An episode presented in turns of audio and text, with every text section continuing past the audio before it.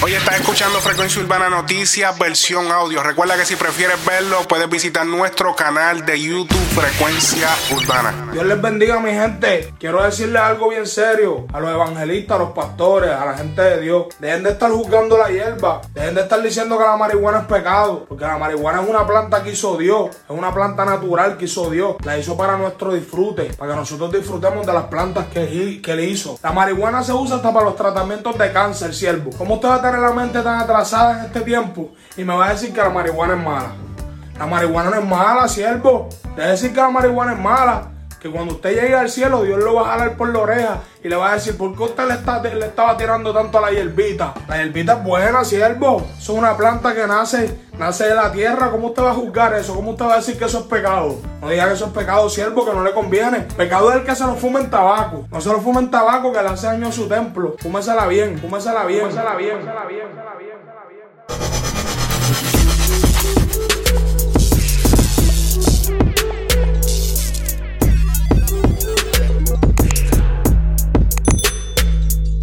Sale a relucir el supuesto tracklist o lista de canciones del álbum Yo hago lo que me da la gana de Bad Bunny. Y en él se pueden ver varios títulos interesantes. Ok, tengamos en cuenta que es posible que obviamente este no es el oficial y que verdaderamente muchas de las canciones que aquí se presentan pues no saldrán o si salen, salen fuera de orden. Pero está interesante. Tiene una canción que se llama El nuevo Héctor el Fader. Me interesa bastante escuchar ese tema. Es el número 10. Japonesa, el número 9. Bastante interesante también. 25-7. Eso suena como un perreo. Japonesa suena como un reggae, algo de fumeteo. Tiene un tema con Ricky Martin llamado Un Amor Así. Pero probablemente uno de los más interesantes es el número 7 featuring Anuel, el cual se llama El Rey del Trap. Lo cual sería interesante ver como que, ok, ¿de qué se va a tratar este tema? El Rey del Trap y es featuring Anuel. Ok, eh, no sé qué pensar para esta canción. Anuel supuestamente es el dios del trap, él es el rey, o sea, ¿Qué será para esta canción? Si esto es real, sería un super palo inmediato. Otro interesante es la número 14, Fiesta en América 2. O sea que Bad Bunny le va a hacer la segunda parte a Fiesta en América de Chayanne. Súper interesante, quiero escuchar ese tema. De verdad que no sé qué esperar de eso tampoco. Como fecha de salida tiene debajo febrero 14 año 2020. Obviamente esto todo es una suposición. Esto es un tracklist que se filtró en las redes. Está súper viral. Y obviamente es competente hablar de esto. Algo que denota que puede que esto no sea verdad o algunos de estos temas no sean verdad es que tiene tres featuring con un artista llamado Crone Hilardo. Uno se llama Feminista, otro se llama Tóxico y el otro se llama Piquete. Y además de que con Crone Hilardo también es con Drake. Que en esta es Cronilardo. Aparentemente Cronilardo, mi gente, es un troll del internet. O sea que este tracklist es muy probable que sea falso. Así que pues nos quedamos con las ganas.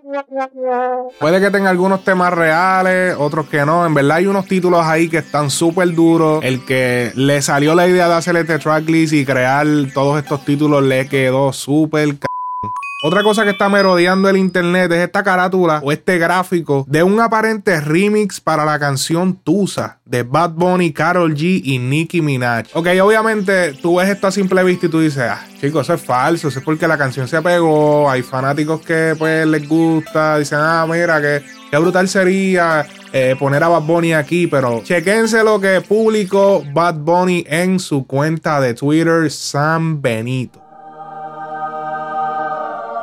Un fanático le escribe, si tu usas remix es real, por favor, arroba San Benito, no vayas a cagar esa joyita, please. A lo que Bad Bunny responde, qué falta de respeto, cuando yo he fallado, never, y un emoji de sueño. Ahora bien, todos sabemos que a Bad Bunny le gusta jugar con los fanáticos. Todos estos pasados días se la ha pasado escribiendo cosas random en su Twitter o hablando de la situación de Puerto Rico con lo del terremoto y la corrupción gubernamental. Y bien, esto puede significarse un troll de parte del mismo Bad Bunny, como también puede ser una realidad. Solamente nos resta esperar. Oye, ahora sí vamos con la trivia del género urbano. En la última pregunta que les dejé en el episodio pasado. ¿En qué año se formó el dúo de la historia Wisin y Yandel? Las opciones eran A. 1997, B. 1998, C. 1995 y de 2001. La respuesta correcta es 1998 y la tuvo Sebastián Méndez de Costa Rica. Wisin y Yandel son un dúo oriundo de Calle, Puerto Rico. Se unieron como dúo en 1998 y no fue hasta el 2000 que grabaron su primera producción, Los Reyes del Nuevo Milenio. Esto bajo la disquera Fresh Production. Antes de esto, Wisin y Yandel se mantuvieron participando en diferentes compilaciones hasta lograr posicionarse en el negocio de la música en Puerto Rico en aquel momento. Otras personas que también lo tuvieron bien, además de Sebastián Méndez, lo fue Secreto X, Juan Chico, Steven Troya, Rodmel Díaz, Luis Ríos, underscore E. Hernández, underscore 44, Bernal Fernand, Junior King y J3 Productions underscore. Ahora sí vamos con la pregunta de la trivia en este episodio y nos vamos a mantener con el dúo de la historia y esto porque la pregunta dice ¿a qué se dedicaba Yandel antes de ser artista? A. Electricista. B. Pintor. C. Maquillista profesional. D. Barbero. Así que ve rápido a los comentarios y deja tu respuesta que la primera persona que conteste correctamente es la ganadora.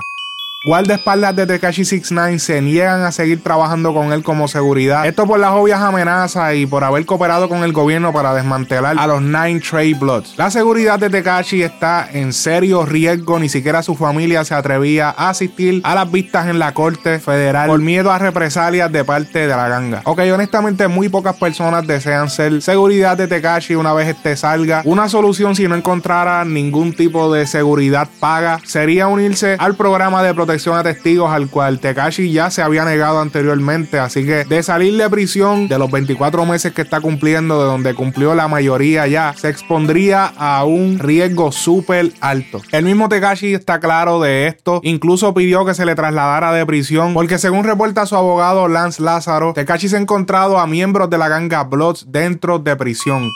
Eladio Carrión ya cuenta con fecha para su primer álbum Sauce Boys, el cual ha cambiado de fecha en varias ocasiones. Publicó la foto del gráfico principal del álbum con el siguiente caption: Mi bebé, mi todo, te hice con tanto amor, sacrifiqué muchas cosas para que salieras perfecto. No te quise sacar antes porque sentía que no era el momento perfecto, no estaba ready para este mundo cruel. Necesitaba un momento perfecto para este proyecto y sentí que el 31 de enero es el momento perfecto para mi primer disco, Sauce Boys. Raúl Alejandro revela que su padre, al igual que él, o mejor dicho sería él al igual que su padre, fueron cantantes. Y esto porque el padre quien lleva el mismo nombre, años atrás creó un grupo de merengue. Vamos a ver. Mi papá le, él, tuvo un tiempo, entiende, en su apogeo en PR, él, tenía una banda de merengue, se llamaba Raúl Alejandro. Mi país. Eh, mi país, ¿verdad? Sí, tenía una banda de merengue y salsa. Antes de eso tuvo una banda de rock. Y entonces, como que él, estuvo ahí. Que, que, por cierto, como que Gilbertito Santa Rosa lo quería como que para el corrido de él, de los coristas. Pero mi país no, mi país no quería ser corista, él quería ser como que head, claro. single. Raúl Alejandro. Entonces me tuvo a mí, a mi hermana, me contaba las historias de él, ¿entiendes? Que si, ¿sabes? Por ese tiempo la fama, a ver, la fama, ¿entiendes? Para, para los salseros y eso era, era fuerte, ¿entiendes? Entiendo exactamente lo que Esa gente son los rockstars, Unos dementes de verdad. Y entiende como que se echó para atrás. Esto fue antes de que tú nacieras. Esto fue en los 80. Yo, ahí, entiende, en la barriga de mi maíz. Y ya en mis primeros años así, nació como a los 3 años, 2 años. Y después mi país como que dijo, espérate, no. Estoy desenfocado, me voy a dedicar a la familia y como que dejó la música a un lado, ¿entiendes? Diablo, cabrón. O sea que quizás, no quiero hablar por ti ni por tu papá, pero y yo siento esto con mi papá. Cuando mi papá era trabajaba en un banco por muchos años y él era el chistoso del banco. y yo siento cuando él me ve en un escenario para. O sea, yo siento que, él vive a través de mí. Exacto, exacto. Que quizás. Tu papá es como igual. cabrón, lo logró, el fucking nene mío. No, yo me lo llevo a veces para los tours y me lo avisaba conmigo y para los shows y, se nota, entiende, que lo disfruta y me ve, entiende, se, se nota ese orgullo. Al principio estaba un poco como que ¿entiendes? Como que tímido a que me pasara algo malo, porque los papás siempre tienen esa... Porque él, vivió eso y no me decía que con la fama. No, yo imagino que también él debe tener en, la mente bien presente como que perico, como que estos son los cocolos, eran todos unos fucking locos, cabrón, la verdad. Nadie me puede decir a mí lo contrario.